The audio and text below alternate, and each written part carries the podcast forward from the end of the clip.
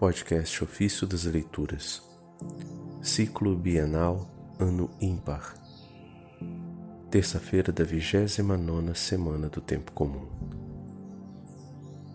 A doçura para nós mesmos. Da Introdução à Vida Devota de São Francisco de Sales, Bispo. Entre os usos que devemos saber fazer da doçura, o melhor é aplicá-la a nós mesmos, para não ter ressentimento de nós mesmos e das nossas imperfeições. Com efeito, embora a razão, depois de cometermos um erro, nos leve a ficar contristados e arrependidos, é necessário, todavia, não nos considerarmos com severidade excessiva, amarga, irascível e colérica. Consequentemente, erram todos aqueles que, após a cólera, se irritam em razão de ter ficado irados. Afligem-se por causa de sua própria aflição indignam-se com sua própria indignação.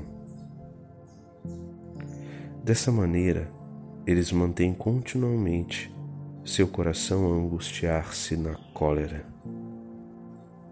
E essa segunda cólera altera a primeira, de maneira a provocar e favorecer uma terceira cólera que porventura viesse a se apresentar.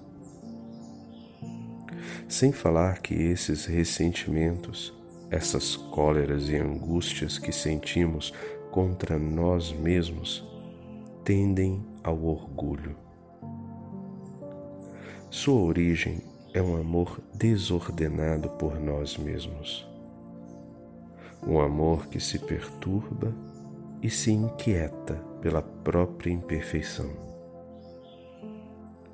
O desagrado que sentimos pelas nossas faltas deve, pois, ser sereno, calmo e firme.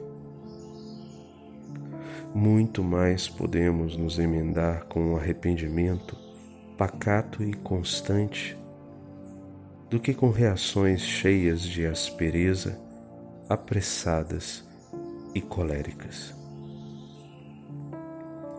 até porque tais reações impetuosas são motivadas mais por nossas inclinações desordenadas do que pela gravidade objetiva da nossa culpa.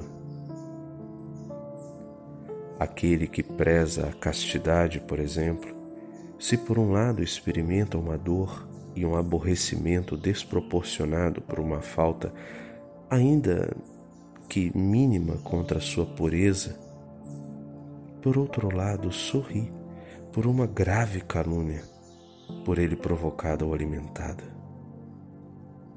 Aquele que abomina a maledicência se atormenta por uma murmuração leve, mas não leva em conta uma falta grave contra a castidade ou qualquer outro erro.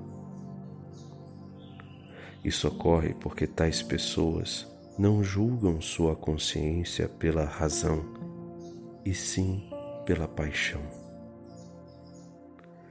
Assim, assim como a correção benigna e amorosa de um pai produz no filho um efeito bem maior do que a indignação e o desprezo, a censura moderada e benévola exorta o coração culpado a emendar-se, movida mais pela compaixão do que pela paixão provoca arrependimento mais profundo e sincero do que uma condenação enraivecida e violenta. Após a queda, portanto, levantai vossos corações com doçura e humilhai-vos profundamente perante Deus, porque conhecestes a vossa miséria e não vos surpreendais pelo vosso pecado, pois é natural que a enfermidade seja enferma, a fraqueza fraca, a miséria miserável.